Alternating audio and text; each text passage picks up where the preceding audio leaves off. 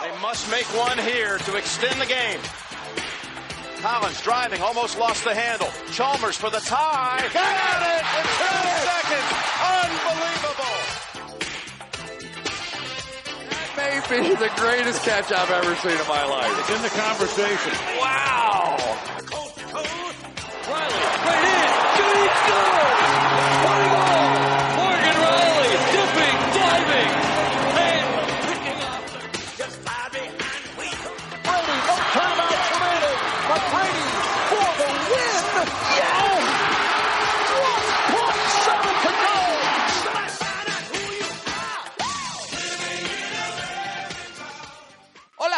Bienvenidos a Amanece en América, tu podcast, en el que contamos todo lo que ocurre en el deporte americano. Análisis y actualidad se juntan en un solo podcast para contarte todo lo que sucede en las grandes ligas al otro lado del océano. Eh, recuerda que puedes seguirnos en nuestras redes sociales, en Twitter arroba Amanece América, en nuestro Facebook Amanece en América y en nuestro canal de iBox, donde cada martes, eh, esta semana es un poco diferente, ahora lo explicaremos, cada semana, cada martes tienes un nuevo programa, también Amanece en América, en iBox. Yo soy Paco Virués, arroba Paco Null en Twitter, y vamos con un sumario que, ta- que esta semana viene muy cargadito.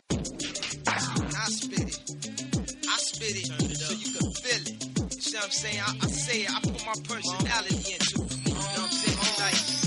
these hoes is all the same. They all want a nigga hollering out. Money ain't a thing. I'm pathetic as a player that lost his game. Empezaremos hablando de NFL, pero no lo que estáis esperando. Esa previa, ese análisis, perdón, de la Super Bowl 51 de la increíble victoria de los Patriots llegará a final de semana cuando podremos contar con todos nuestros expertos en pleno rendimiento, Diego Sánchez Alejandro Montoro, para comentar en un podcast especial que tendréis en nuestro canal de iVoox el jueves o el viernes todo lo que sucedió en Houston, en esa Super Bowl magnífica, la mejor de todos los tiempos, dicen muchos, entre Atlanta Falcons y New England Patriots. Hoy nos dedicamos a analizar lo que se viene ya, la offseason. Muchos equipos han cambiado de entrenador, vamos a analizar con Alejandro Montoro todo lo que nos trae ese cambio de banquillo. De ahí nos vamos a la NBA, donde hay muchas cosas de las que hablar. Eh, Zach Lavine se ha lesionado, el último campeón del concurso de mates, unos concursos del All-Star que han quedado bastante devaluados. Esta semana se han conocido los eh, jugadores que participarán y muchas cosas más. Hay que hablar de equipos que están en buena racha, que están cayendo. Todo eso con Araceli Ríos y Germán Coronel. De ahí nos vamos a la NHL, que vamos a tratar hoy un tema en profundidad con Alex Soler. Vamos a hablar de la AHL, la Liga de Desarrollo del Hockey Hielo Norteamericano. Y para cerrar, vuelve el béisbol Amanece en América. Vamos a hablar de las series del Caribe que dan el pistoletazo de salida a la temporada de béisbol eh, con Carlos Fello, como siempre, que nos va a contar todo lo que ha sucedido en ese evento. Un programa muy cargadito, ya podéis verlo, así que esto es Amanece en América. Comenzamos. Y arrancamos nuestro programa como cada semana hablando de NFL. Eh, como he comentado en el sumario, eh, vamos a tener un especial analizando todo lo que ha sido la Super Bowl 51, la que ya muchos catalogan como la mejor de toda la historia. En, al final de la semana estamos pendientes de que Diego Sanz resuelva unos asuntos para poder contar con él y con Alejandro Montoro para comentar todo lo que sucedió en esa Super Bowl. Y hoy en la sección que tenemos eh, preparada vamos a hablar de una cosa que lleva sucediendo varias semanas, que hemos pospuesto debido a los playoffs y que hoy vamos a, a comentar en profundidad los cambios de banquillo en las franquicias de la NFL. Para hablar de ello, hemos dicho, Diego Sanz no está eh, por eh, motivos de trabajo, pero sí tenemos a Alejandro Montoro, arroba mirallismo. ¿Qué tal? ¿Qué pasa? Aquí, aquí a comentar los emocionantes, la emocionante off-season de la NFL, empezando por los cambios de entrenadores, a ver qué ha hecho cada uno. Eh, pues si te parece, vamos a empezar hablando de un eh, entrenador, eh, un coordinador hasta ahora, entrenador ahora que ha sido protagonista en esta Super Bowl, lo hablaremos en ese análisis especial, pero bueno, eh, un poco por encima Shanahan, que se va de ser coordinador ofensivo en Atlanta a ser entrenador de los San Francisco 49ers, el segundo peor equipo de toda la liga, que apuesta por un gurú ofensivo. Yo ya dije en la previa eh, de la NFL que hablamos con Willy Bistuer, que tenía mis dudas por ser un coordinador que dirigía su equipo desde arriba, no sé cómo lo hará. Desde abajo, ¿cómo lo ves, Alejandro? A mí eh, hay mucha gente que dice eh, que el stock de, de Shanahan se ha visto afectado por la Super Bowl, bla, bla. Al final es un tío que, que ha probado que, que puede llevar bien una ofensiva NFL si, si contrata un buen coordinador defensivo o, o se queda con el coordinador defensivo que tiene en San, en, en San Francisco. Pues yo creo que le va a ir medio bien. Ahora el problema es que tiene que encontrar un quarterback que, que moldear él o bien que se adapte a su estilo. Se estaba diciendo que, Garópolo. que no creo, Garoppolo es que al final te van a pedir mínimo una primera ronda y una primera ronda no la, no la vales así. Pero, por ejemplo, sí que podría ir en agencia libre eh, por Kirk Cousins, que se estaba diciendo, o si no, ya seleccionar un quarterback pues se estaba hablando de Matt Schaub y demás, y pues eso ya... ¿Tony hablando- Romo también lo descartamos, Alejandro? Yo creo que no se adapta bien a lo que él pide. Él, él necesita un quarterback más dinámico.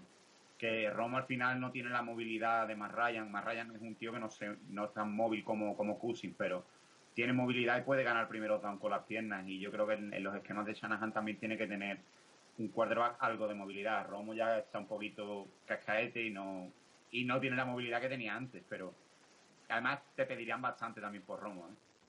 Y hay que tener en cuenta que, bueno, eh, Shanahan después de esta Super Bowl, la que sí, su figura ha quedado un poco dañada, sobre todo por esa segunda mitad, pero va a llegar a un equipo en el que no le van a exigir demasiado. Es decir, San Francisco ahora mismo tiene muy claro que tiene una reconstrucción. Además, le han contratado a Lynch como general manager, pero no como una figura superior a él, sino como mano derecha, o sea, que le dan las llaves del equipo, le dan tiempo para trabajar y a ver qué, qué consigue.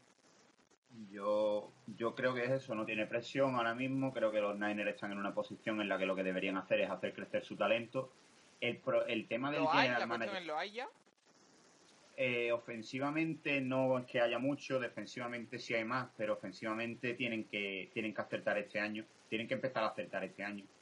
Y, y veremos a ver, pero lo del general manager es una cosa rara porque Lynch lo que ha sido, eh, no, tiene, no ha tenido ningún trabajo de, de despacho, es un tío que era analista, ha sido es jugador de Tam- Tampa Bay, es campeón de la Super Bowl con Tampa Bay y, y analista de los medios, pero ya está, no, no ha tenido ninguno. Es más, parece más que más una, una figura de relaciones públicas de cara a la liga que, un general manager. A ver qué, qué se montan en San Francisco porque necesitan, necesitan un poquito de alegría después de lo de Chiquel y después de todo el tema de este año pasado. Para cerrar este tema te voy a tirar una comparación porque te he escuchado hablando de, Lynch y se me ha venido un nombre a la cabeza. Eh, nos vamos a la NBA y hablamos de...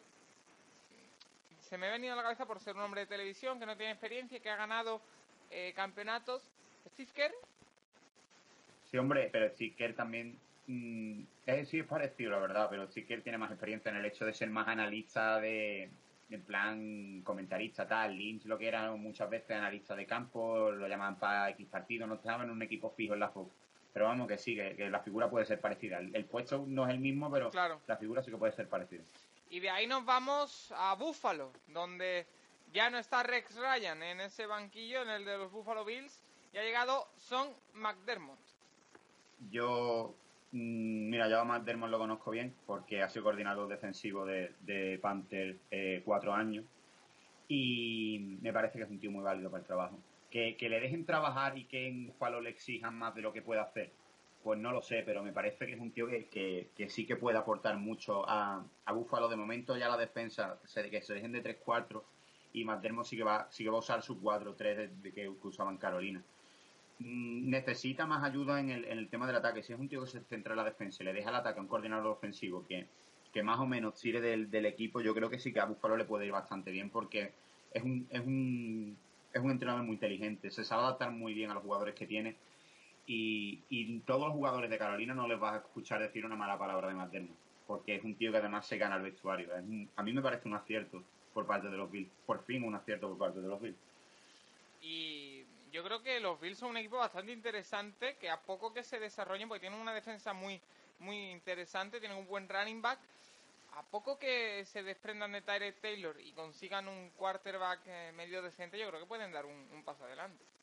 Sí, le faltan, el tema es que le faltan también playmakers en ataque, tiene a Sammy Watkins, tiene a LeSean McCoy, pero aparte de ahí no, no hay nada. Eh, Tyro Taylor es un quarterback mediocre, para, por decir algo, pero lo que tienen en el banquillo es bastante peor que él. Ese es el problema, que Gardel Jones y, y Jay Manuel, que, un día nos pararemos a hablar de las primeras rondas que se han gastado los en mierda, eh, pues no aportan nada. Y, este año precisamente no es para elegir un quarterback que, que tenga para ponerlo ya en, en, la, en la NFL. Yo creo que con Tyler Taylor tienen que tirar un año más por lo menos, el año que viene ya, ya analizar lo que quieren hacer o no quieren hacer con él.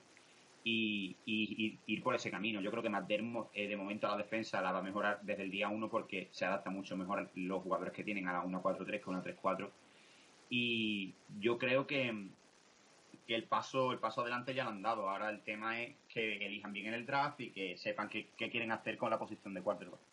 Y de ahí al que para mí era el caramelito de este mercado de, entrenadores, eh, Denver Broncos, que tras quedarse fuera de playoff, Gary Kubiak dijo que lo dejaba, que dejaba los banquillos, y han contratado, eh, para mí, por, sorpresa, eh, a Vince Joseph, un poco desconocido, viene de Miami, si no me equivoco, y su primera experiencia como entrenador. Van Joseph es que ha crecido en plan en tres años ya se hablaba, hace tres años ya se hablaba, era el entrenador de defensive backs allí y ya se decía que podía ser candidato a entrenador tal cual y en dos años coordinador defensivo y entrenador jefe. A mí no es una no es una contratación que me guste sobremanera porque la defensa de Miami tampoco ha rendido tan bien para los nombres que tiene. Pero mm, con las piezas que tiene en defensa, tampoco hace falta tocar mucho la defensa de Wade Phillips. ¿eh? Pero, no, Wade Phillips no, antes de que pregunten, no, Wade Phillips no, de entrenador jefe, él dijo que no. Y, y lo entiendo el porqué, porque ya la ha cagado de entrenador jefe como dos veces y a la tercera no creo que quiera repetir la experiencia, más con la edad que tiene y con los problemas de salud que tiene. Y lo que yo te pregunto es, eh, se ha hablado de que este año en Denver ha habido problemas de vestuario, que la defensa recriminaba el ataque. ¿Y crees que este es el, entrenador adecuado para eh, apaciguar esos ánimos? Hombre, carácter sí que tiene. Eso no se le puede negar. Y que, eh, al ser el eh, entrenador jefe por primera vez tendrá la energía, tendrá la, capacidad de, intentar apaciguar el vestuario. Pero teniendo gente en el vestuario como, como Akid Talib, como Chris Harris Jr., que son conocidos por hablar mucho, sobre todo Talib, y, tener a gente después en el otro lado del ataque, como gente como en, el ataque como Emmanuel Sander o como de Mario Thomas, que también son dos piezas buenos, pues necesitan más que carácter para controlar ese vestuario. Aparte han traído a, a McCoy, a Mike McCoy de coordinador ofensivo, que tampoco es conocido. Es muy buen coordinador ofensivo, pero no es conocido precisamente por capear temporales y por ser un tío con carácter. Más bien es un tío que es tranquilo y de ese estilo a ver cómo maneja el vestuario, es joven, él tiene ganas y, a ver cómo les va a Broncos. Para mí el cambio no me emociona ni creo que a, a los jugadores ni a, ni a los aficionados de Broncos sobre todo les emocione el cambio de entrenador. Ahí eh, estoy de acuerdo contigo. Jacksonville Jaguars, otro de los peores equipos de la temporada, pero en cambio uno de los que tienen más potencial, se deshicieron eh, antes de que acabara la temporada de Gus, de Gus Bradley y se han hecho con Doug Marón, que ha estado en Bills como coordinador, eh, tuvo también una experiencia como entrenador, si no me equivoco. Eh, otra contratación que a mí tampoco me emociona en exceso, Alejandro. A mí me parece una mierda, yo te lo voy diciendo ya. Es que eh, tienen, esto, esto sí que no lo entiendo, es que Dumarón, eh, mira, te voy a contar la experiencia de Dumarón en, en Búfalo. Hace una temporada, creo que fue de 8 8-8, pero que estuvieron como media temporada luchando por entrar en, en playoff. Y el tío cogió y de buenas a primeras dijo, tenía una cláusula de que podía largarse y dijo, pues yo me largo. Y cogió y se fue, porque le dio la gana y dejando tirado medio proyecto a, casi antes de empezar el, el training camp. Y dijo, cogió y se largó, porque él, hizo eso. Y es un tío que es muy de la, vieja escuela, es un tío que es muy, muy de la vieja escuela, que él cree en métodos de trabajo que no, que a la NFL a día de hoy tampoco es que se lleven demasiado. Aparte le han contratado a, a Coughlin, al entrenador de Jaguars precisamente que llevó la Super Bowl a, Jacksonville y a como y a los Giants también, campeón dos veces de la Super Bowl con, Giants, lo han contratado como vicepresidente de operaciones, vamos, que ahí hace lo que le sale del nabo, fácilmente. Y es un tío que también tiene una edad ya, que tiende la NFL de otra manera y, yo creo que los Jaguars con el equipo que tienen y con la dinámica que tienen y con el dinamismo que pueden tener con muchos jugadores diferente. Me parece que es un error contratar a un entrenador de tan, tan vieja escuela como Marón. Si hubieran contratado a un tío joven, por ejemplo, como precisamente eh, el que ha contratado Denver, no me extrañaría que lo hubiera contratado. Pero al final es tirar por el mismo sendero que Gus Bradley. ¿Para qué? Porque al final no, no entiendo el movimiento, la verdad. Ni nadie lo entiende. Claro, o sea, mm, por poner un ejemplo, el año pasado Miami con Adam Gates apostó por eso, un entrenador joven, una plantilla que había que desarrollar. Es lo, es lo que quizá debería, el, camino que debería haber seguido Jacksonville. En cambio, ha hecho todo lo contrario. Se ha ido por un entrenador de la vieja escuela para meterlo en un vestuario con mucha eh, sabia joven. a ver cómo, cómo sale eso. Eh, para cerrar, estos repasos entrenadores, los dos equipos de Los Ángeles, y sí, eh, no me estoy equivocando, los dos equipos de Los Ángeles, los Chargers, que ya hicieron oficial su traslado desde San Diego, y los Rams han cambiado de entrenador. Eh, vamos primero con el de los Rams, Sam McAvoy, eh, que va a ser el entrenador más joven de la historia de la NFL, si no me equivoco, Alejandro. Nueve años, sí. Aquí intentan ir a por un entrenador que pueda eh, ayudar a Jared Goff y aquí sí que sigue en esa línea que quizás ha marcado Adam Gates con su buena temporada en, Miami. Sí, pero me, me acabo y tampoco es que sea la gran...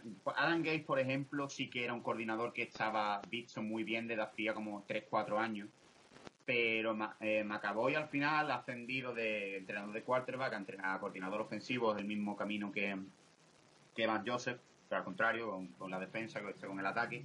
Y es un tío que sí que es joven, que, trabaja muy bien con los quarterbacks, pero el problema aquí es que Jared Goff está, vale, pero aparte, ¿qué tiene alrededor Jared Goff? Necesita más talento alrededor, sobre todo la línea ofensiva. Necesita eh, trabajo también Jared Goff, sí. Y yo creo que la, la, contratación es, es acertada en ese aspecto pero ¿qué puede hacer él en defensa con la poca experiencia como entrenador jefe, con la poca experiencia que tiene a nivel eh, coordinador? Pues tiene que encontrar un coordinador defensivo que tenga una que, tenga una personalidad y que coja la defensa y que la coja solamente él. Estos entrenadores al final lo que necesitan es experiencia. En cuanto vaya ganando un poco más de, años en la NFL, pues sí, podrá eh, haber aprendido de gente, habrá aprendido de, de coordinadores que él tenga, habrá aprendido de los ayudantes y sí que puede llevar un equipo como tal, como ente. Pero ahora mismo eso está para ayudar al ataque, para revitalizar el peor ataque de la NFL, el peor ataque de la NFL en puntos anotados, el peor ataque de la NFL en yardas por tierra, el peor ataque de la NFL en yardas por aire. Pues necesita ser eh, joven y yo creo que en ese sentido sí que va, sí que va a ayudar mucho al, a los Rams en defensa, pues ya, ya se verá. En defensa hay mucho talento. En cuanto si, si encuentran al, coordinador defensivo adecuado y hacen clic, pues yo creo que pueden funcionar bastante bien. No para playoff, obviamente, pero sí para mejorar el récord que tienen, que, que da bastante pena. Y para cerrar, los Chargers, que cambian de ciudad y por lo tanto cambian de proyecto entero, de Mike McCoy, que ya ha encontrado equipo como coordinador ofensivo, eh, tienen eh, nuevo entrenador y es Anthony Lino, otro entrenador con experiencia en Buffalo. Eh, bueno, eh, tampoco es un proyecto del que se espera mucho. A mí es una plantilla San Diego, bueno, ya Los Ángeles Chargers, que me llama mucho la atención. Tiene muchos jugadores llamativos. Ahora parece que Philly Rivers podría no querer seguir con el traslado de la franquicia, pero a priori es una buena plantilla que puede dar un salto de calidad. Este año lo ha hecho pese a las lesiones y que es un proyecto interesante el cambio, por ejemplo, este, este cambio sí que sí que es un poco, la gente no lo entendía, pero yo entiendo mucho la, filosofía de lo que quiere hacer San Diego. A mí me da igual, yo lo voy a seguir llamando San Diego, yo no llamo a esa mierda Los Ángeles, porque es que, de verdad, el estadio en el que va a jugar este año es de vergüenza. Es de vergüenza. El estadio, para el que no lo sepa, van a jugar en el estadio de Los Ángeles Galaxy, 30.000 espectadores. Es una mierda. Acojonante, de verdad. Yo no, no entiendo el cambio de franquicia, pero Dan Spain no sabrá, ya se ha cargado ya se ha cargado a la mayoría de los aficionados, parece que quiere cargarse la franquicia entera, bien por él, pero bueno, al final va a perder dinero porque es gilipollas. Pero vamos, vamos a lo que vamos, y, y yo creo que Lynch, en este sentido de eh, San Diego, tiene un running back que es muy bueno. Tiene una línea ofensiva que es muy mala. Y lo que hace Lynch, básicamente, el esquema de, los esquemas de Lynch son de power run. A Melvin Gordon le viene muy bien eso. Además, eh, liberas a, a Philly River de, de la presión de tener que lanzar como 40 veces por partido. Eh, cuando Philly River está bien, lanzar 40 veces te hace 500 yardas, pero cuando está mal te tiras 7 intercepciones. Y con la edad que tiene, eh, necesitan establecer ese juego de carrera. Y yo creo que Lynch es el, el- un buen entrenador para ello. McCoy era un tío que es más West Coast, que es un tío que, que es más de pase. Eh, tienen jugadores buenos en pase, pero necesitan ese equilibrio entre carrera y pase que el año, el año pasado no han tenido tanto, a pesar de las casi mil yardas de, de Gordon. Yo creo que, que les puede venir bien, le puede venir bien, además joven también, el cambio de filosofía, el cambio de ciudad. En ese sentido sí que les puede venir bien. Y en defensa, pues tienen talento. El problema han sido las lesiones, simplemente. Y, y aparte de eso, un Joey Bosa que, que parece que promete muchísimo en, la- en su segunda temporada, ya lo hablaremos en toda la offseason. Muchas piezas interesantes en San Diego. No sé si para cerrar, porque ha habido también muchísimas contrataciones de coordinadores, eh, las hablaremos un día más en profundidad, que tenemos muchas eh, off-season por delante. ¿Alguna que quieras destacar? Me hablabas de Atlanta, que ya eh, busca sustituto Sí. para Shanahan. Sí, han buscado sustitutos. Eh, eh, Steve Sarkisian, de- el coordinador ofensivo de Alabama. Sonaba, No. sonaba Chip Kelly, o sea que... Sí, Kelly es mejor que Sarkisian. El problema es controlarle el ego. Pero eh, Sarkisian, el, el tema es que no es que sea mal coordinador. En Alabama no lo ha hecho mal. Pero es que Alabama es totalmente opuesto a, a la filosofía de Shanahan. El cambio es bastante radical porque estamos hablando de que Sarkisian es un entrenador que, que utiliza mucho zone blocking, que utiliza mucho power run, que es más de carrera que de pase y, no trabaja tanto con los quarterbacks como trabajaba Shanahan. Yo, yo quiero entender que este movimiento es porque Shanahan se va a llevar a prácticamente todo el staff que tenía en Atlanta a San Francisco. El, entrenador de quarterback, el entrenador de receptores. Yo creo que quiero entender que es por eso.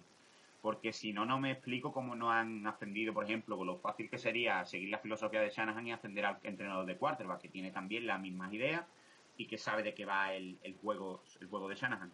Pero yo creo que vamos a ver a, un, sobre todo a un Matt Ryan diferente el año que viene con, con Sarkisian. Porque eh, Atlanta va a correr más. Porque eh, Sarkisian es así. El tío tiene, tiene un, un playbook de carrera que es muy bueno. Ahí se lo reconozco. Pero en el pase, el problema es que este año Shanahan ha conseguido que Matt Ryan rinda a un nivel que no es el de Matt Ryan. Porque sobre todo lo que lo que lo que es bueno más Ryan es que si, si lanza mucho él se calienta y ahí no falla. Pero cuando tú intentas que más Ryan sea un, un quarterback de big play ahí es cuando va a fallar más Ryan. Y no no no entiendo el, el- el cambio por, por eso mismo porque me parece que este año ha ido muy bien y que podrían recuperarse de la derrota de la, de la Super Bowl tirando por el mismo estilo. No necesitaban cambiar tanto el estilo. Pero bueno ya se verá cómo juegan y, y a ver si se recuperan de lo de la de lo del domingo Pues habrá que estar pendientes. Eh, como siempre, repaso profundo y muy acertado de nuestro Alejandro Montoro arroba mirallismo. Esta semana tocó sobre los cambios de entrenador que hemos tenido en estas, semanas. Todos los banquillos ya ocupados de la próxima temporada, salvo sorpresa.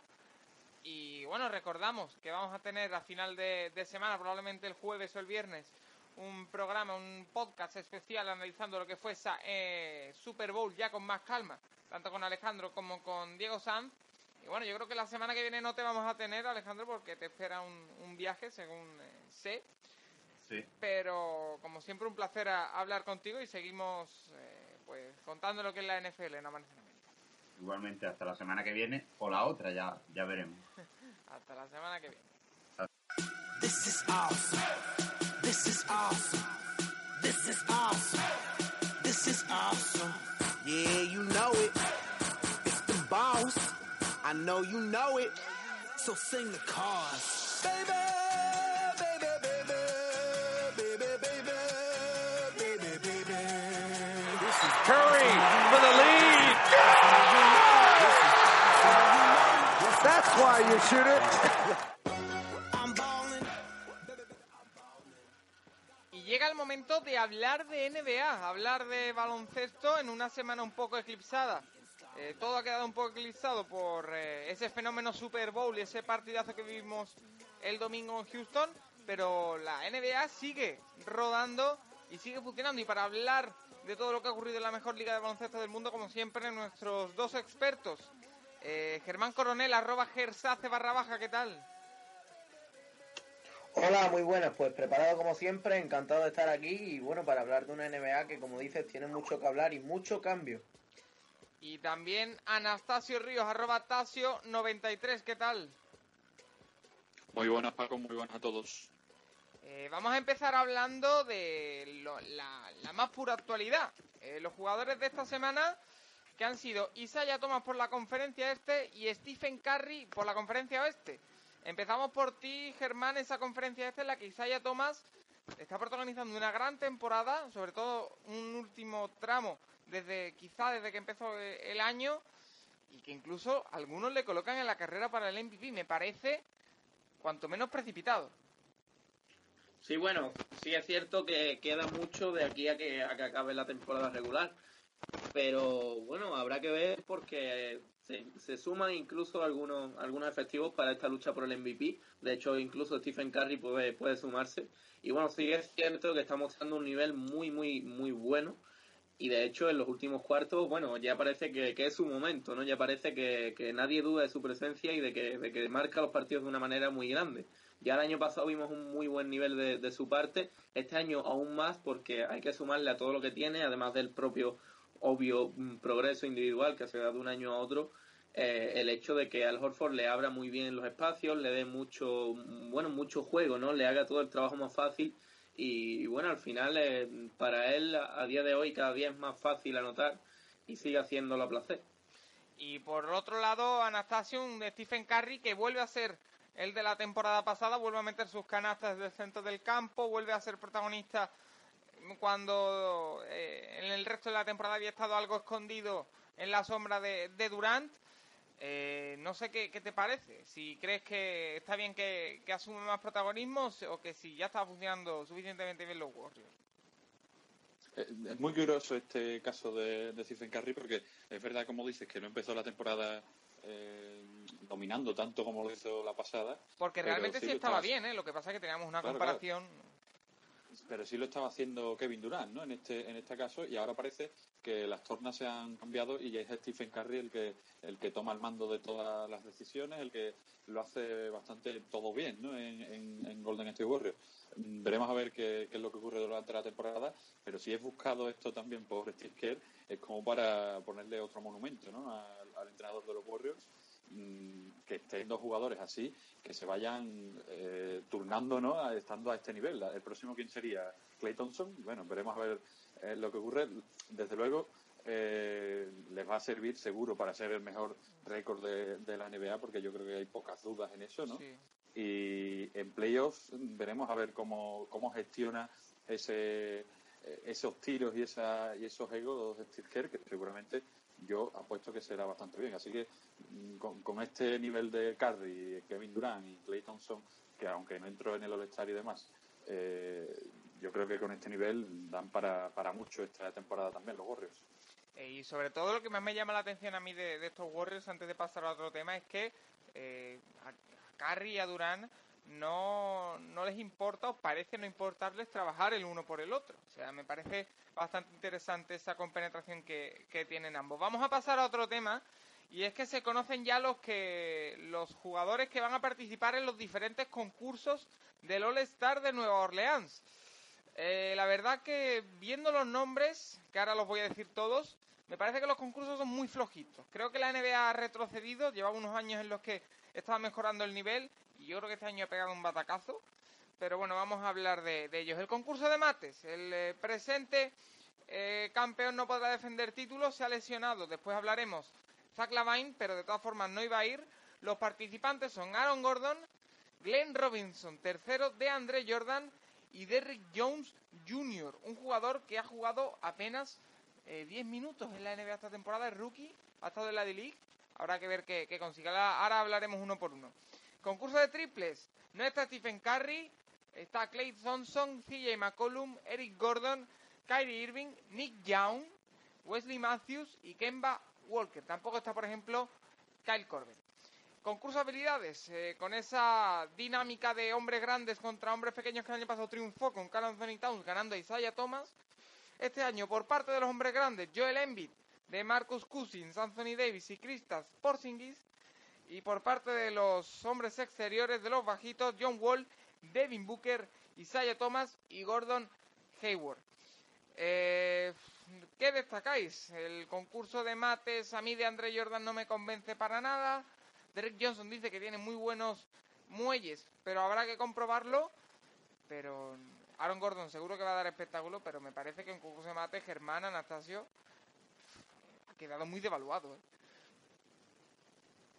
Sí, bueno, eh, yo no, no diría tal, porque sí que es cierto que, como dices, tenemos mucho que ver, mucho que ver no en, el sentido de que hay mucho contenido, sino que, que hay mucho que, que bueno, que, que, a día de hoy no sabemos qué pasará. Por ejemplo, el, caso más, el principal caso es el de, de Andre Jordan, ¿no? Un de Andre Jordan que ya le hemos visto eh, esos, esos muelles que tiene, ¿no? Esa capacidad para saltar, para cambiar tiros, también para machacar, obviamente, eh, como se entiende muy bien con Chris Paul y lo aprovecha para, con los alley y prácticamente domina el aire pero siempre ha habido este, este debate en el que parece que, bueno, que estéticamente, eh, y no, no solo estéticamente, ¿no? sino en los concursos los pibos no les ha ido muy bien. De hecho, bueno, uno de los últimos casos que tenemos, Jabal Magui, eh, brutal. es que no, no eh, encajan más jugadores más pequeños, como es el caso de estos dos jugadores de algo más desconocidos, como Robinson III y, y Jones. Pero bueno, tenemos mucho, mucho que ver y muchas incógnitas por resolver. Yo sí que destacaría de esto eh, la presencia de algunos jugadores que son mediáticamente muy válidos y que son perfectos para una noche, para un fin de semana de las estrellas, como son Nick Young en los triples y Joel Embiid en, en las habilidades, el concurso de habilidades que sabemos que en los últimos dos años ha ganado protagonismo, lo ha hecho a base de hombres altos, un experimento que parece que está saliendo muy bien y ahora están aprovechando ese tirón de, de, de bueno de los jugadores que están surgiendo ahora, esos llamados unicornios eh, que pueden hacer de todo y están aprovechando ese tirón para, para bueno para estos concursos de habilidades. Y llama la atención, Tasio, eh, no estará el defensor del concurso de mates, no estará el, de, el campeón de triples y no estará el campeón de habilidades. Ninguno repite. Sí, y por hablar un poco y detallar en algunos, Derrick, Derrick Jones Jr., el jugador de, que ha estado sobre todo en el afiliado de, de Phoenix Suns, eh, tiene los mismos mates que nosotros en la NBA, hay que decirlo. ¿eh? O sea, no, sus mates en gran medida han sido en, en la D-League y es donde ha destacado esta temporada y, y, va precisamente por eso, para intentar darle un nivel al concurso de mates de la NBA que no iba a tenerlo. Eh, así que veremos a ver cómo, cómo lo hace.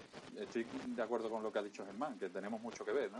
Y no me parece todo mal eso de que, de que no vayan los campeones, ya lo han, ellos ya lo han hecho y estamos preparados para ver a, a otros, a ver cómo lo hacen.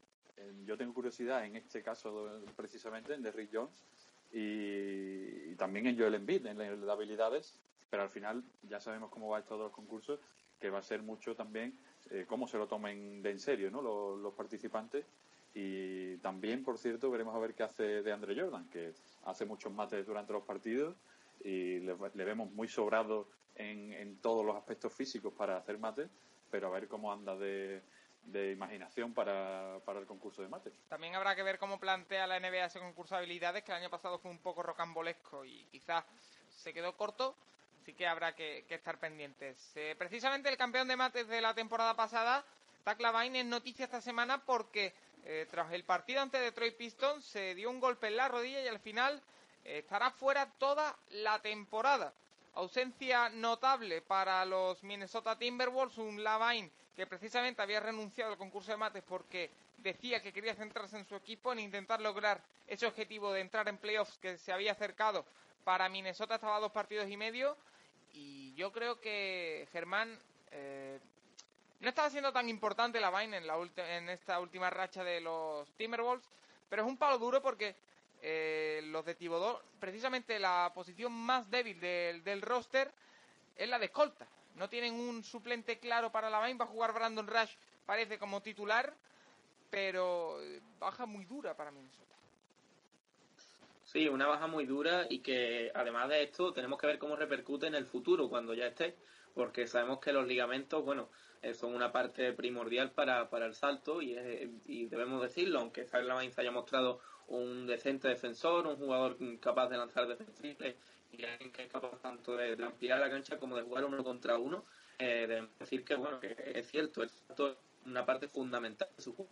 Entonces, eh, estos ligamentos, decimos, son una parte eh, primordial para el salto y también hacen, tienen un efecto negativo eh, en, lo mental, ¿no? En lo mental cuando se producen este tipo de lesiones, ya hemos visto, por ejemplo, el caso más sonado es el de Derrick Rose, que además no solo lo mental, sino también lo físico se ha vuelto a resentir en otras ocasiones y bueno, tenemos que ver si él, si él es capaz de, de no tener miedo de volver a saltar como antes y, bueno, no hay que ser tampoco muy pesimistas, porque de hecho hemos visto lesiones más graves, no en la rodilla, sino un poco más abajo. Fue el caso de Paul George cuando se rompió el peroné y cómo ha sido capaz de, prácticamente resurgir de, de, de sus cenizas cuando muchos hablaban de una carrera truncada. Yo precisamente en eso, Germán, eh, y ahora voy contigo, Tasio, creo que la no va a tener, bueno, no va a tener problemas. Es decir, claro que le puede afectar a su juego ese, ese tema de ligamentos, pero cada vez estaba siendo menos un dunker, un matador, y cada vez se estaba fijando más en el triple. Incluso se estaba hablando de que este año podría ir al concurso de triples en vez de al de mates en la NBA. No, está, no tiene mal porcentaje, Tasio. Y, y, la verdad que ya tuvo una lesión hace un mes que se perdió un par de partidos y no ha vuelto al mismo nivel que con el que inició la temporada, que fue estratosférico, Tasio. Pero esto también puede afectar, por ejemplo, al mercado de traspaso, al deadline. Podría ser, eh, estoy hablando de, castillos en el aire, Jimmy Butler que era transferible y la Vain podía entrar en ese movimiento. Ya, por ejemplo, eso no puede suceder. O sea, muchos frentes en los que toca esta lesión, los que trastoca, mejor dicho, esta lesión de Zach Tasio. Claro, además eh, ocurre en un momento de la temporada cuando Minnesota venía de, ganar algunos, algunos partidos, 8 de 11. salir con récord, claro, de, salir con récord positivo, digamos, en una serie de, partidos y, se, queda uno un poco pensando que, otra vez, ¿no? Nuevamente le toca a Minnesota Timberwolves pasar por este, por este trance de lesiones. Hace unos cuantos años pasó exactamente lo mismo, ¿no? Así que veremos a ver porque seguro que, ya afectará también a la propia plantilla con eso que has comentado. Eh, Ricky Rubio a lo mejor que se estaba hablando que salía, podría no salir o no estar tampoco tan de acuerdo ¿no? en, que saliera eh, esta vez, pero veremos, veremos, porque sin duda, mm, bueno, es, eso, ¿no? Es que no, no sabemos muy bien qué puede ocurrir con Minnesota si, si va a ser eh, algo decisivo para que hagan tanking. Es que no, sabemos muy bien qué camino van a, van a tomar. Eso sí, claro, eh, no, no se lo puede permitir veniendo de donde vienen, ¿no? de las temporadas que vienen. Eh, y otra cosa que a lo mejor quizás es positiva, aunque decir algo positivo por, eh, a raíz de una lesión es un poco fuerte, es que Andrew Wiggins se, nota, se note más líder ¿no? y, quiera hacer más y mejores cosas de las que hacía cuando estaba la vaina. Así que veremos a ver qué ocurre. Habrá que estar pendientes y bueno, para dar algún dato, el día de la lesión eh, hasta entonces, el día que se lesionó, hasta entonces Zach Lavine se había perdido tres partidos de temporada regular este año. El récord de Minnesota era 3-0. El primer partido sin Lavine después de la lesión fue una derrota, pero habrá que ver cómo funciona. Brandon Rush, su, su teórico suplente que ha estado en el ostracismo la mayoría de la temporada, cuando ha jugado lo ha hecho muy bien, abriendo la cancha. Ricky Rubio, muy buen nivel en Minnesota, pero parece que se avecinan tiempos sombríos de nuevo en Minneapolis. Vamos a pasar a otro tema y es que Paul Pierce, que ya anunció que al final de temporada se retira, esta semana ha visitado el Boston Garden, el TD Garden, por última vez.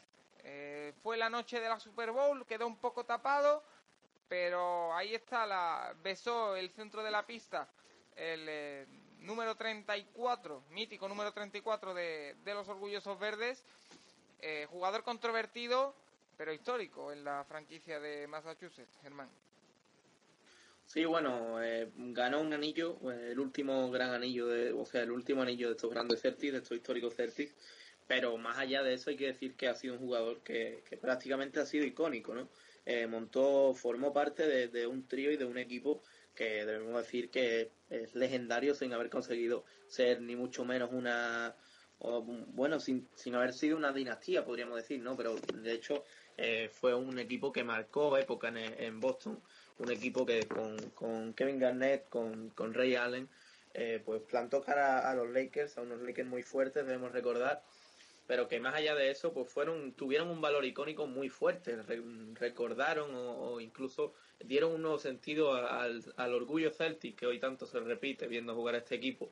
Y, bueno, Paul Pierce tuvo una forma de despedirse que parecía que estaba escrita, ¿no? Eh, eh, ya Doc Rivers le dijo, le dijo hace un par de días que iba a ser titular. eh, mm, declaró Doc Rivers en, una rueda de prensa en, algún día, creo fue el día de antes del partido ante Boston. Le dijo que iba a ser titular y, y, bueno, Paul Pierce al principio parecía no creerlo, pero finalmente dijo que, que vale, que, que lo aceptaba. Así que bueno, parecía que estaba escrito y de hecho así fue. Eh, este, el, el destino quería que, que Paul Pierce metiera la última canasta para despedirse del TD Garden, un TD Garden del que debemos decir fue dueño durante, durante muchos años, hasta 2013. Y, y bueno, un partido que, que estuvo muy igualado, que en el que Dos Rivers parecía que no se atrevía a darle los minutos finales porque de hecho, bueno, eh, el, el marcador aún estaba abierto.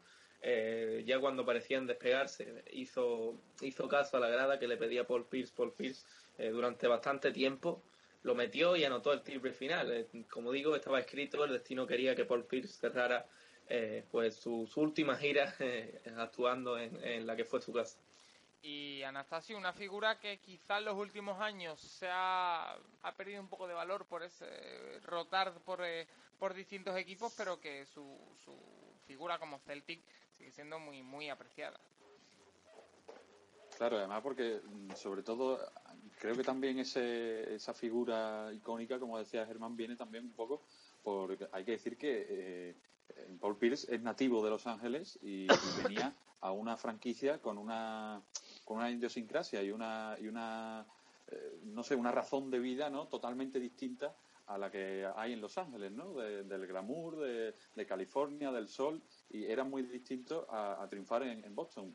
Paul, Pierce ya lo ha hecho y, parece que en el partido este último de, de Pierce en el Garden es como como lo ha dicho Germán, ¿no? Ya poco que poco que añadir, pero ya incidir mucho más en lo que en lo que pasa en la NBA. Es que es- estas cosas solo pasan en la NBA.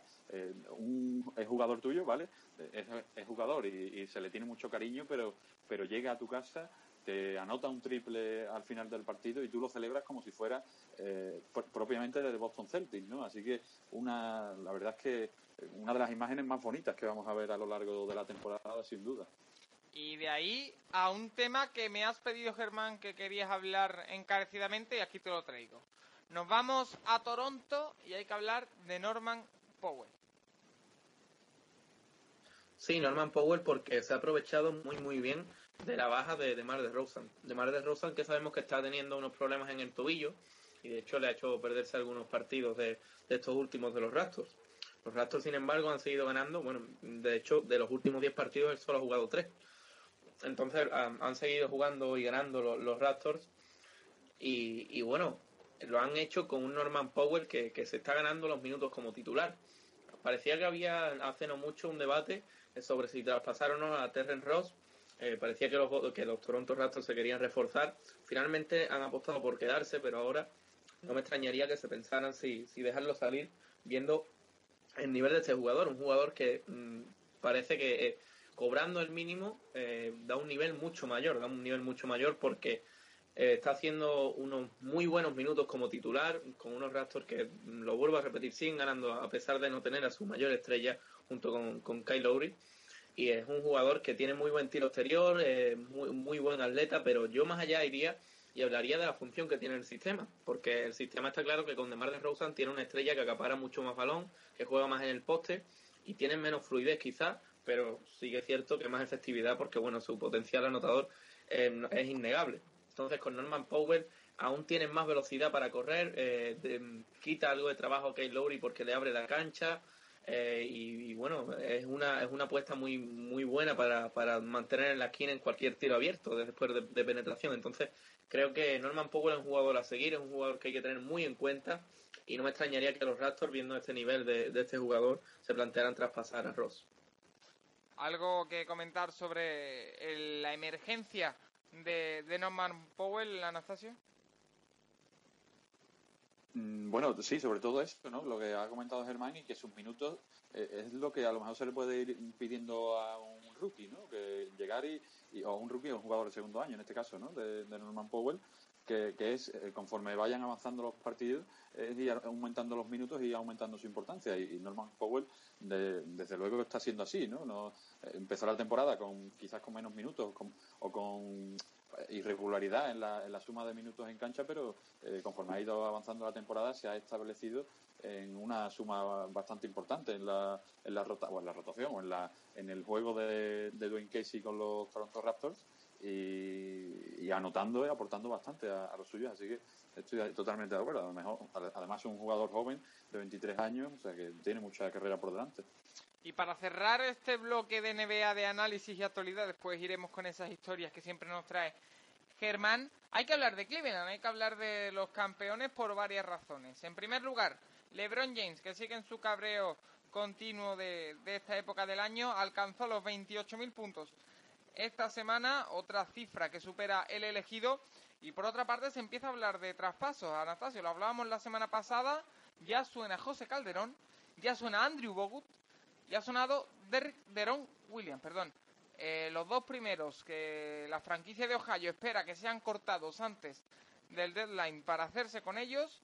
Y el tercero que ha preguntado a Dallas por él, pero le han pedido el oro y el moro y parece que no va a ser posible. Y hay que comentar también lo, los entrenos que han tenido en, en, Cleveland, tanto Jordan Farmer, Jordan Farmer, Mario Chalmers, eh, se me escapa alguno, y, y buscando también una, una, una, un hueco, ¿no? En la, en la Lance Stephenson, ese, ¿no? Claro, Lance Stephenson, perdón, en ese, en ese, en ese equipo de los Cavaliers. Eh, De hecho, se decía en los últimos días que Jordan Farmer era el que tenía más papeletas para, para firmar al final con, con los Cavaliers. Yo lo de Calderón me cuesta verlo, no sé por qué, pero no, no se tienen que dar muchas circunstancias para que no parece o sobre todo la, la más esencial es que corten que lo corten de, los Lakers que no sabemos si si, si lo harán o no. Eh, de todas formas hay que decir que Calderón está en los Lakers que en la última semana apenas ha disputado ningún minuto o sea que no, no está aportando para nada en el equipo de Wal de Luke Walton. Y llegar a Cleveland sería un, un darle oxígeno a su carrera en esta en esta última etapa de su carrera pero veremos a ver el papel que tendría en, lo, en los Cavaliers y si sería igual de positivo quizás el, que, el papel que tenía la temporada pasada Matthew de la Vedova, ¿no? Salía desde el banquillo, un tipo duro, un tipo que hacía sus jugadas también, ¿no? Porque se, se asociaba bastante bien con los compañeros.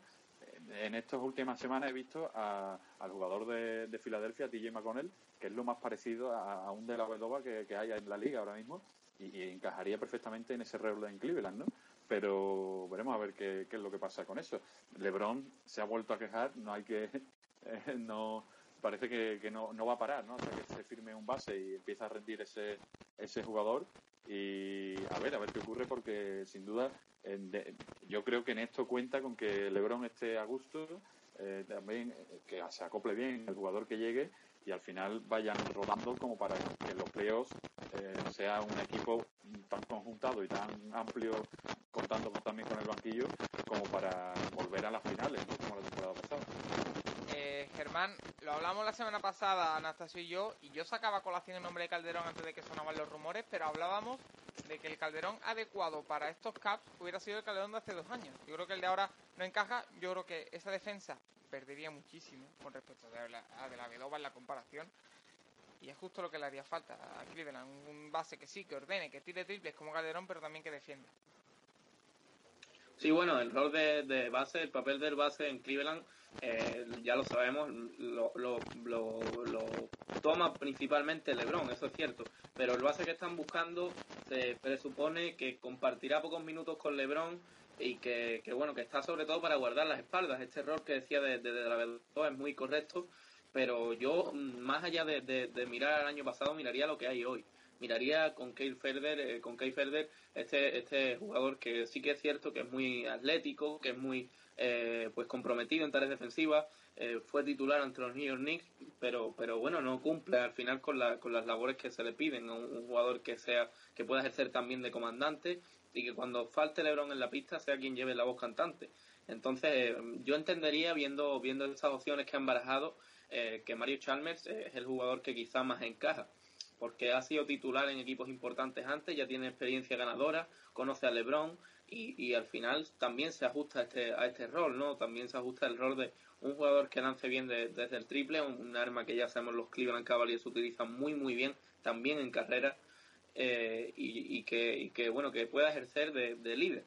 Así que yo creo que, que Mario Chalmers es una de las opciones, si no la que más, una de las que más opciones tiene para, para hacerse finalmente con el puesto. Y de ahí vámonos ya con esas historias que, que nos traes hoy. Traes dos protagonistas.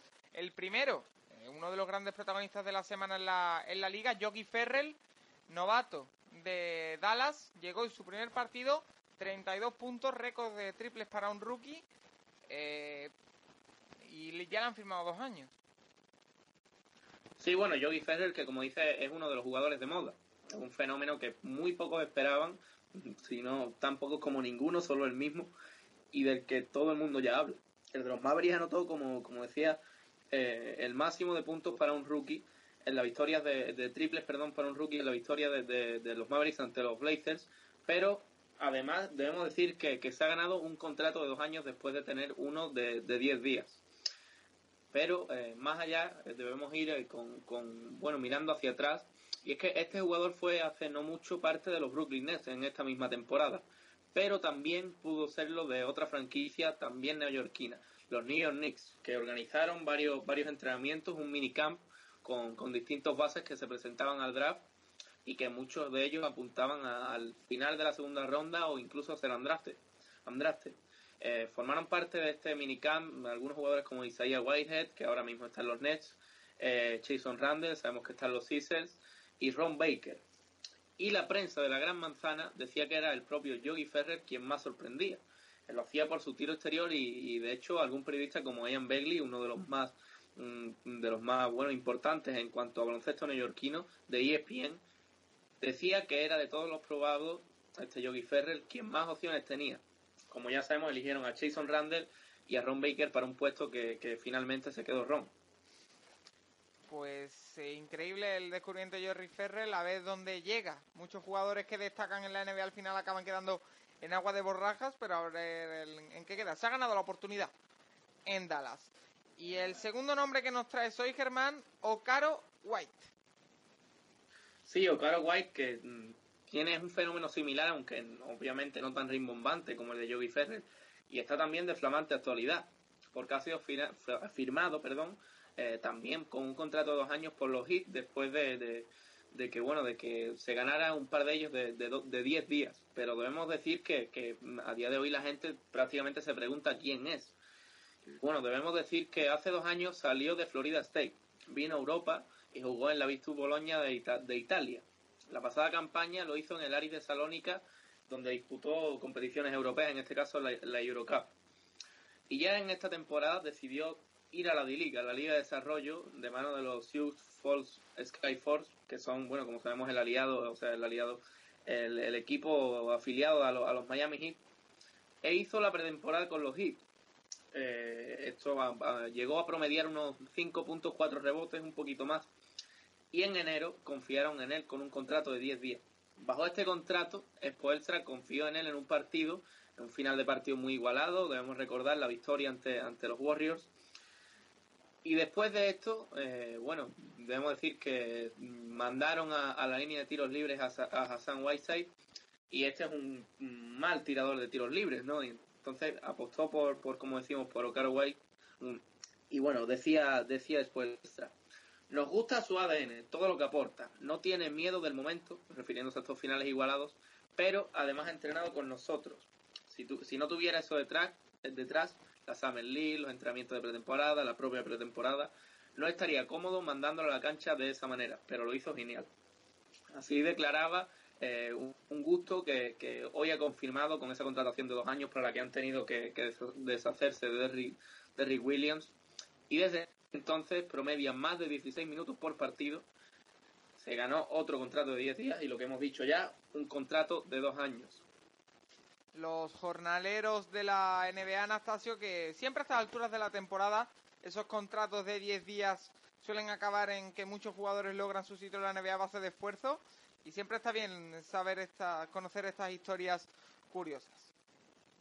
Sin duda, y la, la NBA que, que se nutre ¿no? de estas historias y de estos de estas oportunidades que se les brinda a jugadores que a lo mejor eh, no cuentan a priori con un nivel eh, adecuado para jugar en la NBA, pero que después llegan y, y demuestran que, que pueden ser válidos o por lo menos en, en un papel eh, especialista pueden pueden serlo, ¿no? Y comentar sobre todo eso, que además eh, tanto Yogi Ferrell ha llegado a Dallas en, en un momento en el que han ganado bueno, creo que casi todos los partidos desde, desde que está eh, el mismo Yogi Ferrell de- en el, en el equipo y Okare White prácticamente lo mismo. Son distintas posiciones, uno es base y el otro a la pivot, pero ambos eh, han llegado en una, en una dinámica de la temporada para tanto para Miami como para Dallas que todo sale bien, parece, ¿no? Y ahora, mm, vamos, no, no sería extraño que saliera otro jugador y, y que lo volviera a hacer también, ¿no? Parece que, que ahora todo está eh, rodando en ambas franquicias y la- la- el ejemplo son ellos mismos, ¿no? Eh, estos dos jugadores. Unos Miami Heat que, como dice Anastasio, están al alza y ya los analizaremos en uno de los programas venideros. Sección NBA muy completa, la que nos han traído, como siempre, Anastasio Ríos y Germán Coronel. Germán, arroba Gersace barra baja, un placer como siempre y te emplazo a la semana que viene. Sí, aquí estaremos un placer como siempre y bueno, hasta la semana que viene. Anastasio Ríos, arroba Tasio93, muchas gracias y lo mismo te digo, hasta la semana que viene. Hasta la semana que viene, Paco.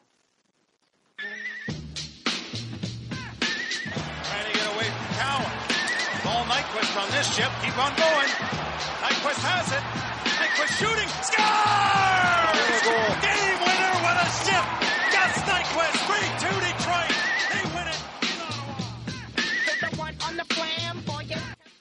Y bueno, como le hemos cogido gustillo a esto de grabar la sección NHL en persona, estoy de nuevo aquí con, con Alex Soler, arroba Alex Soler 66, lo tengo a mi lado, así que eh, de nuevo vamos a hablar de la mejor liga de hockey hielo del mundo, la de eh, Norteamérica, Estados Unidos y Canadá, con el experto de nuestro programa, de Amanece en América. ¿Qué tal, Alex? ¿Qué tal, Paco? No sé yo si me acaba de gustar, ¿eh? Desde cerca. porque te pongo en aprietos, ¿eh? Eh, vamos a empezar hablando de, de, algo que no es usual que hablemos en este programa, pero que hoy has querido traérnoslo para, para que sigamos conociendo más aspectos de, de esta liga. Vamos a hablar de la AHL, AHL perdón, eh, lo que viene siendo la Liga de Desarrollo de la NHL que me contabas que tiene aspectos bastante diferentes con lo que conocemos, por ejemplo, con la, con la NBA con, y más parecido con el béisbol. Bueno, a ver, si- siguiendo más o menos, siendo lo que es, es más parecido realmente en estructura a lo que es la NBA, porque es como un segundo equipo del, del- equipo principal. Lo que pasa que el sistema es un poco distinto. En el draft de la NHL, que consiste en siete rondas, en vez de la NBA, que son dos, si no me equivoco, eh, tú cuando seleccionas a alguien en la NBA piensas ya en, en tu equipo a corto plazo a ver si puede explotar. En la NHL siguen pensando en el, en el futuro y escogen jugadores que van destinados directamente a, los, a sus equipos afiliados de la AHL, de la HL, perdón, que son que es la Liga de Desarrollo. Es que es complicado de decir, ¿eh? Demasiadas AES. Eh, eso, y los seleccionan ya pensando en enviarlos ahí uno o dos años para que cojan el ritmo y acaben siendo bueno, pues potenciales estrellas.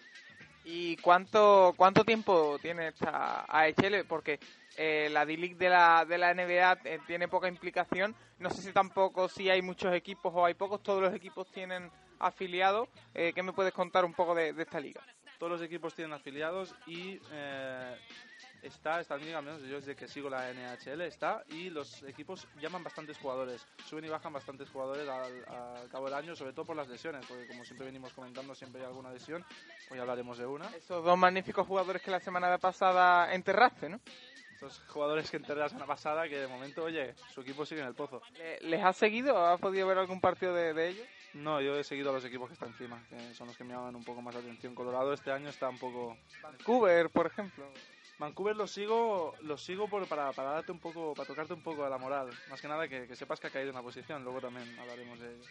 una, otra, eh, lo mismo. da. Pero bueno, eh, dentro de esa AHL, uy, qué difícil, eh, tenemos que hablar de que ha habido esta semana tres equipos que han cambiado de, de localización, pero que, que hay más cosas que, que contar. Cambian el año que viene de localización. Eh, pero se ha anunciado que cambian de localización esta semana. Eh, serán eh, primero el filial de los New Jersey Devils, que pasa de Albany, en el estado de Nueva York, a Binghamton, también en el estado de Nueva York. Es un cambio poco significativo por lo que a localidad se refiere, pero es significativo para los Ottawa Senators, su equipo, que hasta ahora estaba en Binghamton, se va a desplazar a Canadá para que los tenga más cerca. Y pregunta, ¿por qué un equipo de Canadá tiene, tenía su afiliado en, en Nueva York? Es decir, en esta liga no se suele tener cerca el equipo afiliado para poder mover con más facilidad a los jugadores. Yo recuerdo, por ejemplo, en la NBA, eh, casos en los que el jugador ha tenido que viajar porque en 48 horas hacía falta que estuviera con el primer equipo. Eh, no tiene por qué. Sí que es verdad que a veces les llaman y en 48 horas tienen que estar igual, pero no tiene por qué. Si te fijas, por ejemplo, en la MLB, sus, en la AAA y en la AA, las ligas de desarrollo también, eh, puedes, lo invento, pero puedes estar jugando en San Francisco y tener tu afiliado en, en Nueva York. Y que tengas que cruzar el campo. Ahí el campo, el, país. Eh, yo la lógica no se la encuentro, tal, soy un poco europeo en esto. Eh, si tendrían que estar cerca y o en la misma ciudad para mí. Eh, es lo que ha hecho Cana- Montreal. Montreal también mueve su, su, su equipo que pasa de de Saint, no, sí, pasa de Saint John's, que ya estaba en Canadá, hasta un suburbio de, de la misma Montreal que se llama eh, Laval. Pues si te digo la verdad, yo eso sí que no lo entiendo, me explico. Lo de la misma ciudad, yo es que entiendo que esos equipos se utilizan, aparte de que para desarrollar jugadores, para llevar competición a sitios donde no las hay. O sea, ciudades más pequeñas con menos mercado que estén cerca y tenerlo dentro del mismo de la misma ciudad, aunque Montreal es muy grande. Pero puede ser incluso, bueno, eh, contraproducente. Para tener más negocios, supongo que para que no se solapen unos con otros y que gente que no tiene equipos de las grandes ligas tengan cerca. Sí, se podría comentar así. Eh, por cierto, el equipo de filial de Montreal cambiará de, no- cambiará de nombre. Se pasará a llamar Rocket en homenaje a un equipo, hay un jugador, a una leyenda de, de Montreal que se llama Maurice de Rocket, Ricard, y ahora se llamarán, eh, bueno, Laval Rocket. El nombre no es muy pegadizo. Y ya para cerrar con el tema de la AHL, eh, si nos puedes explicar un poco el funcionamiento, si es parecido al de la NHL o si tienen un sistema diferente o cómo funciona. Liga regular, partidos a mansalva como la NBA, la MLB y, la. Bueno, más en la N- 82. Y playoff, es lo mismo. Es lo mismo, pero en, en versión desarrollo, un poco menos nivel. Pero bueno, los jugadores crecen. Crecen, pero tú los criticas mucho, lo hiciste la semana pasada. Eh, de ahí vámonos hasta Pensilvania, donde vamos a hablar de un jugador de los Pittsburgh eh, Penguins, Connor Sherry, que va a ser baja, como no me traes una lesión, de 4 a 6 semanas. Sí, sí, tengo que decir que si no te, no te enseño la pantalla del portátil no te acuerdas del jugador, ¿no, Paco? Eh, no, la verdad es que no, pero lo curioso es que tú tampoco. Yo sí. El, eh, Sherry es una de las estrellas de Pensilvania. Del, del equipo de los Penguins fue gran activo en la consecución de la Stanley Cup del año pasado. Es un jugador muy joven, que lo llamaron de la Liga de Desarrollo el año pasado, precisamente. Eh, lleva, si no lo miro, mira, esto sí que no tengo que mirar, tengo que mirar la chuleta. Lleva 35 puntos en 42 partidos, que está muy bien, para y se ha establecido en la, en la primera línea de ataque de los Penguins, en la ala izquierda. Se lesionó en un partido contra los Nashville Predators, en la parte alta del cuerpo, esto que tienen los americanos de llamar el upper body injury, y no te especifican exactamente dónde. Y lo que no dijeron es exactamente en qué lance del juego se hizo la lesión, porque él fue jugando realmente más o menos hasta el final. Eh, bueno, lo que sabemos es que va a estar entre 4 y 6 semanas de baja, también la costumbre no es de especificar en cuánto exactamente. Y bueno, es una gran pérdida. Es un jugador joven, un jugador muy dinámico que daba, daba fuerza y aporta muchos puntos, fue lo que hemos comentado. Y bueno, te quería comentar una cosa sobre Pittsburgh. Eh, se está preparando un partido para, déjame que lo mire por favor, el día 20, el día 25 de febrero, que se va a jugar en el Heinz Field, en el campo de los Pittsburgh Steelers, al aire libre. Que ahora no tiene mucho mucha actividad porque los Steelers ya no están en, en la en competición, tampoco lo estarían, aunque hubieran llegado a la Super Bowl en esa fecha. Pero, pero bueno, ahora el, el campo se va a utilizar para otras cosas. Sí, se está preparando el campo para jugar este partido contra los Philadelphia Flyers. Eh, se llamará Stadium Series, es será un partido que se juega al aire libre para como un derby del estado de Pensilvania. ¿Es algo nuevo o, o es una, una tradición de la NHL? Aquí puede ser que me pilles, pero yo no recuerdo que se haya jugado. Lo que pasa es que debe, debe, ser, debe estar establecido, porque parece que está todo muy, muy organizado. Me pillas un poco, la verdad. Pero, si no me equivoco, ¿eh? Eh, y, a lo- y- y voy a decir una, una cosa que se me viene a la cabeza y que no, y que no tengo comprobada. ¿Filadelfia está en Pensilvania? Sí, Filadelfia está en Pensilvania. De hecho, tienen la, tiene una estatua de William Penn, que se llama que es el fundador del estado de Pensilvania. De hecho, desde que el ayuntamiento creo que fue, se construyó construyó su edificio un poco más alto que la estatua de William Penn, no ganan los Philadelphia ningún, ningún campeonato de ninguna liga. Te lo habías preparado bien. No estaba preparada esta pregunta, oyentes de Amanece en América. Vamos a otro tema, vamos a hablar de Las Vegas Golden Knights, ese maravilloso nuevo equipo que empezará su andadura el año que viene. Este verano tendrán un draft de expansión que ahora vamos a explicar un poquito, aunque ya lo explicamos en su momento. Pero es que parece que ya están empezando a hacer movimientos y tú me lo has contado y a mí no me suena muy limpio. Pero parece que van a empezar a hacer movimientos. Se podría design- designar la palabra, se podría darle la palabra trapicheo quizás para, para esto. Eh, bueno, los, los Golden Knights que tendrán el draft de expansión el día 21 de junio, que me parece que es la misma fecha, si no me equivoco, que el, el draft normal. Aparte de las siete rondas para escoger a jugadores jóvenes, podrán escoger a un jugador, si no me equivoco, que sí, a un jugador de cada franquicia. Recordemos que las franquicias tenían opciones para blindar a sus mejores hombres, pero claro, al final siempre dejas expuesto a algún jugador bueno y es aquí don- donde entra esta trampa, entre comillas trampa, porque por lo que parece es legal. Mm, trumpa, eh, que por lo que parece es legal, eh, que podrían usar los Golden Knights. Mira, los Golden Knights pueden ya más o menos saber eh, qué jugadores de cada equipo eh, van a estar disponibles para, para, seleccionar. Lo que pasa que, claro, algunos de estos serán importantes para sus equipos, por tanto, les puede interesar a sus respectivos equipos retenerlos. Con lo cual, los Golden Knights podrían negociar rondas de este draft 2017 o ya posteriores, con tal de no tocar a sus casi estrellas, porque no creo que sean estrellas si no los blindan, pero jugadores importantes. Porque hay que tener en cuenta, me lo has dicho antes, que solo pueden blindar los equipos a siete jugadores, un portero, tres defensas y tres atacantes, o en su defecto cinco jugadores sin tener en cuenta la, la posición. Puede cuatro defensas y un atacante, por solo eso. Por lo que recuerdo, más o menos creo que son esos los números. No sé si me, no sé si me equivoco y son 8 y 6 o 7 y 6. Pero claro, una plantilla de NHL son treinta y tantos. Sí, es, es algo así, claro. Lo que pasa que, claro, eh, por ejemplo, cogiendo el ejemplo de Montreal, ¿a quién blindarían? A Kerry Price, en la defensa blindarían a, no, sé- no sé, a Markov, alante de Arné o, o Shea Weber, pero claro, se dejan jugadores a los cuales no pueden blindar, ay, blindar, perdón. Entonces, ¿qué pasa? Que puede llamar eh, Las Vegas y decirle, oye, que voy a coger a, a fulanito. Y quizá fulanito es importante. Entonces Montreal diga, pues mira, igual te interesaría que te dieran mi cuarta ronda de este draft o mi segunda del 2018 y coges a otro de los míos. O coges a. O igual, ¿qué te, te parece mm, mi segunda ronda por este? En vez de coger al que ibas a coger, coge a este que es menos importante. Bueno, es limpio hasta cierto punto. Es limpio, realmente. En, en el, todos, todas las franquicias pueden hacer eso. Eh, oye, tal. Quiero, tras- quiero un traspaso por este. Pues no, pues. Eh, rondas de draft por este otro. Pues eh, los demás lo pueden hacer. Yo entiendo más o menos el movimiento. Creo que van a tener eh, limitaciones, lo que de momento aún no sé cuáles. Igual la semana que viene te puedo traer exactamente las limitaciones que van a tener las, las Vegas Golden Knights. Creo que no tendrán eh, control total, ah, podrán eh, negociar con todos, pero algo podrán hacer siguiendo esta pauta. Así que sí, ya se empiezan a mover. El general manager de Las Vegas ya puede empezar a asistir a reuniones y a empezar a, tantear el mercado porque eso es una realidad. Este equipo es una realidad y el año que viene ya sal- saltará el hielo.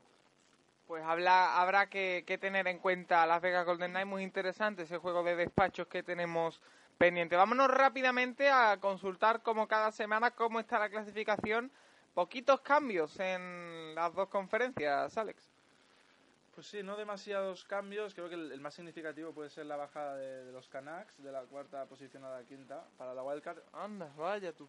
Se encuentran a, a dos partidos y medio de, de esa posición que ocupan los Calgary Flames ahora mismo con 57 puntos, que los Canucks están con 52 eh, en la oeste. Y bueno, eh, comentar que los Edmonton una semana más, los Oilers me callan la boca, siguen entrando en playoff como terceros de la división pacífica. Bueno, yo no ya no me atrevo a decir que se van a caer. Espero que se caigan para que yo cai- ya quede bien, lo que llevo diciendo toda la temporada, pero bueno, ya no me atrevo a decir. Vemos que en la central, más de lo mismo, Minnesota sigue dominando. Gran juego el que está esperando Minnesota, sobre todo atrás, como ya, como ya apuntamos hace unas semanas. Me duele pensar que eh, la única franquicia de Minnesota de la que no soy fan junto a los Vikings es la que mejor juega. O sea, me duele. Bueno, yo tendría esperanzas, ¿no? De cara a los Wolves. Parece que tiene una buena base, ¿no? Ahora con la Vine lesionado esta temporada ya no. por- Pero yo no os digo esta temporada.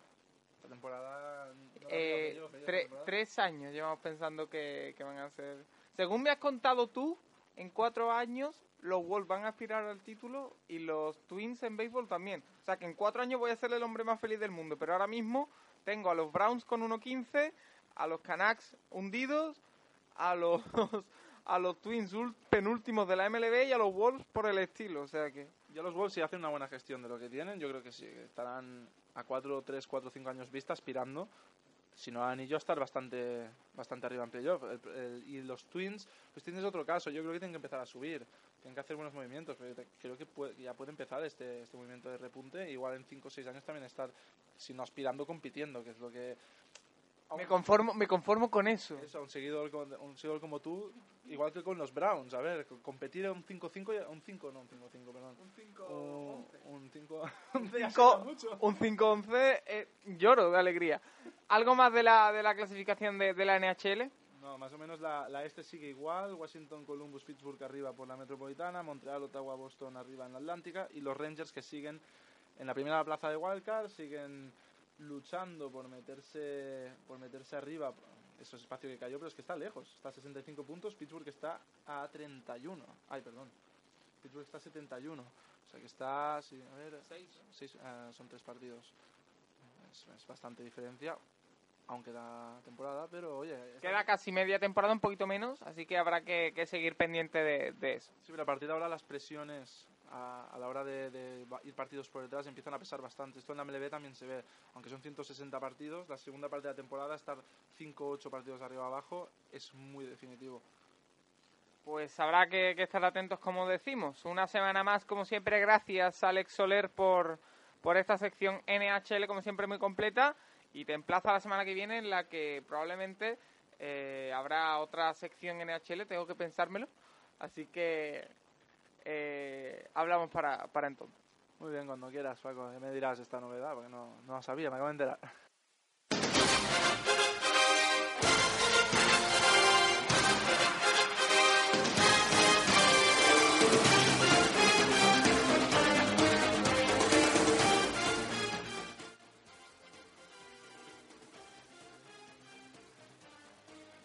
Volvemos a un clásico, el béisbol. Regresa Amanece en América y lo hace de la mano, como siempre, de nuestro experto de cabecera, Carlos Coello, arroba Carlos Coello 97. ¿Qué tal? Hacía pues casi cuatro, tres meses que no te escuchábamos en nuestro programa. Un placer, como siempre, tenerte de vuelta aquí en Amanece en América. Muy buenas, Paco. Pues sí, eh, esa vez algo distinto, ¿no? De, de MLB, como la terminamos la temporada, pero, pero bueno, repleto de noticias y repleto también de, de la vuelta del béisbol que ya está aquí. Ya prácticamente no la MLB, que aún quedan unos mesecillos, pero, pero sí mucho, mucho, y además ya se ha jugado un gran torneo. empieza a moverse, como bien dices, no la, la competición en sí, sino todo lo que envuelve a la competición. Y esta semana vamos a hablar de la Serie del Caribe. Es un evento de, de béisbol que está relacionado en cierta manera con, con la MLB, aunque no directamente, pero que se ha celebrado esta semana y que, bueno, se ha disputado en el nuevo estadio Tomateros de Culiacán eh, durante una semana y es un torneo que reúne a cinco equipos, los campeones de las ligas de invierno de países eminentemente eh, beisboleros, eh, México, Puerto Rico, República Dominicana, Venezuela y Cuba, eh, y que cada año se, se celebra y, el, funcionamiento es más o menos ese, una liguilla de cinco equipos de la que se clasifican cuatro, eh, semifinales y final, y son eh, los campeones que pueden ser, si no me equivoco, Carlos, reforzados por el resto de equipos de esa misma liga, o sea que es prácticamente un, un All-Star. Sí, y no solo de, esa misma liga, ¿no? Sí, incluso eh, jugadores de MLB este año no ha habido tantos como, como anteriores, pero sí cualquier equipo se puede ver reforzado por cualquier jugador de MLB, es decir, un jugador dominicano que le guste jugar eh, Serie del Caribe por desconectar, por ver también más a su familia, puede jugar en cualquier, en cualquier equipo dominicano, incluso en cualquier equipo de, de otro lugar. Eh, sí es cierto, ¿no? Que que tú bien has dicho que ese nuevo cambio de formato que lleva 3-4 años en vigor, el de una liguilla de 5 en el cual clasifican 4 y semifinal y final, eh, no es lo nuevo. Siempre ha sido una liguilla de 5, incluso 6 en un año, en 1950, eh, en la que jugó Panamá. y, de ahí ya salía, salió simplemente un ganador y hasta este año, bueno, llevamos ya 3-4 años en, en las cuales yo creo que este, bueno, pues este formato es algo más atractivo y sobre todo, eh, como tú bien has dicho, eh, se, ha hecho en Culiacán, en, en México y bueno, para muchos está siendo uno de los grandes, eh, de, la, grandísima eh, organización que ha tenido México. Evidentemente, una de las organizaciones mejores, con uno de los mejores estadios, eh, con una de las ligas más potentes económicamente, ya bueno, pues hablaremos largo y sobre la Liga Mexicana, y que evidentemente ha traído a más de 130.000 espectadores durante 13 partidos, el cual es un récord para la historia de la Serie del Caribe, y que, y que bueno, pues ha tenido un final eh, dramático cuanto menos, la verdad. Parece que esta semana vamos de, de final en final dramático. Sí, es que ese formato del que hablabas que lleva implantado poco tiempo ha permitido que el campeón sea Criollos de Caguas de Puerto Rico, cuarta vez que consiguen eh, alzarse con la Serie del Caribe. Y digo que lo ha permitido este formato, Carlos, porque en esa liguilla de cuatro eh, quedó cuarto. O sea, fue el último que se clasificó de los cuatro partidos disputados. Solo ganó uno y precisamente creo que, si no me equivoco, fue al, al equipo, efectivamente, al equipo de Dominicana Tigres del Licey, que fue el que quedó eliminado. Y en la ronda preliminar que quedó con tres equipos por encima de Criollos, los tres con tres victorias y una, der- eh, una sola derrota por delante del equipo puertorriqueño que quedó con 1-3, eh, pues al final el campeón ha sido el cuarto, que Criollos eliminó a Águilas de- del Zulia de Ecuador por nueve carreras a seis. En la otra semifinal, los cubanos de Alazanes de Granma perdieron contra Águilas de Mexicali, que eran, según me decías tú, los grandísimos favoritos, los mexicanos, los locales. Y en la final, 10 entradas se hicieron falta para que Criollos ganara 1-0 a Águilas de Mexicali.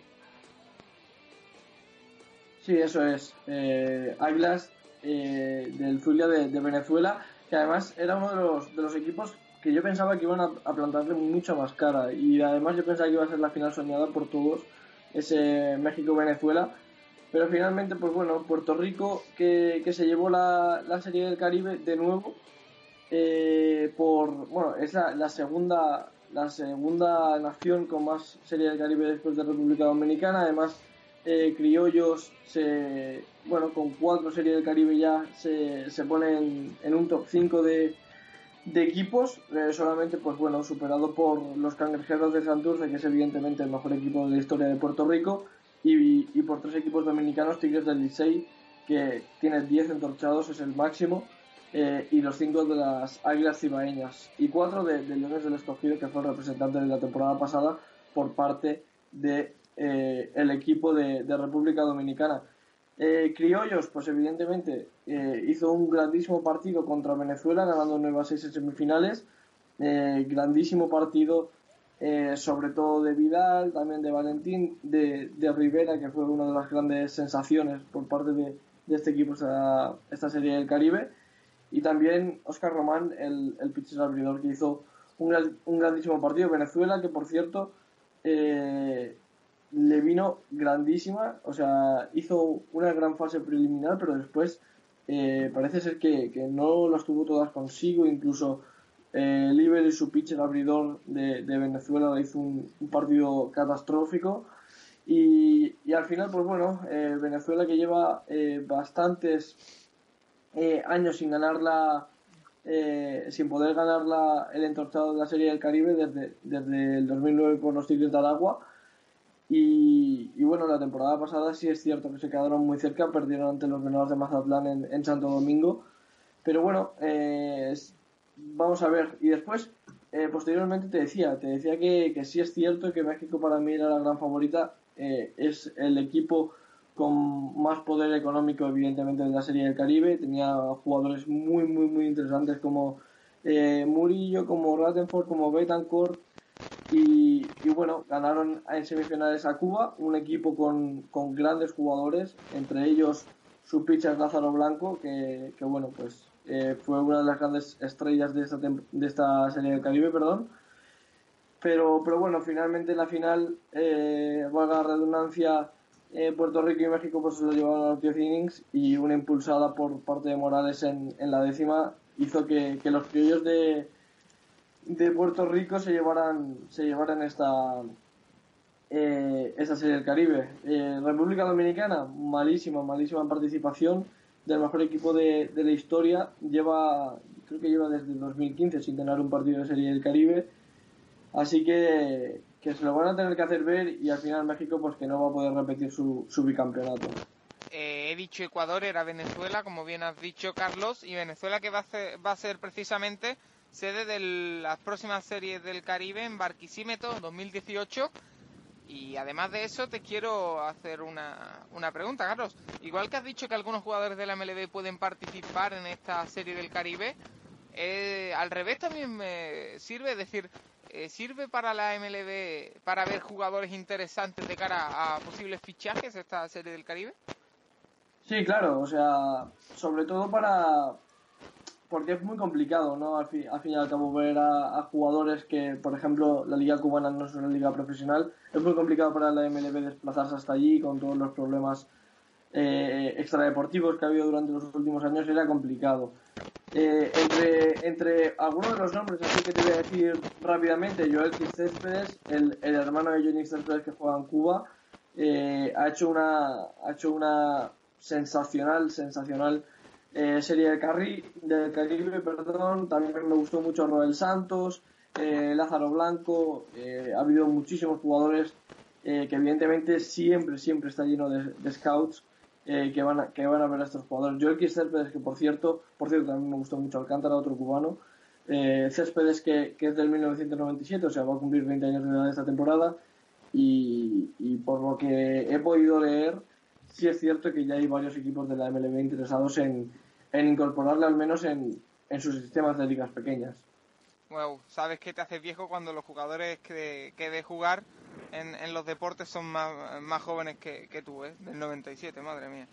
Eh, para cerrar, Carlos, decíamos al principio de la sección que esta serie del Caribe era como el pistoletazo de salida de una temporada que, que se plantea apasionante en el béisbol y en la MLB. Y es que eh, de aquí a poco más de un mes tenemos el World Classic, algo así como eh, un mundial de, de béisbol eh, y también en breve empiezan ya los, los sprint trainings de los, los entrenamientos preparatorios de los equipos de, la Major League Baseball.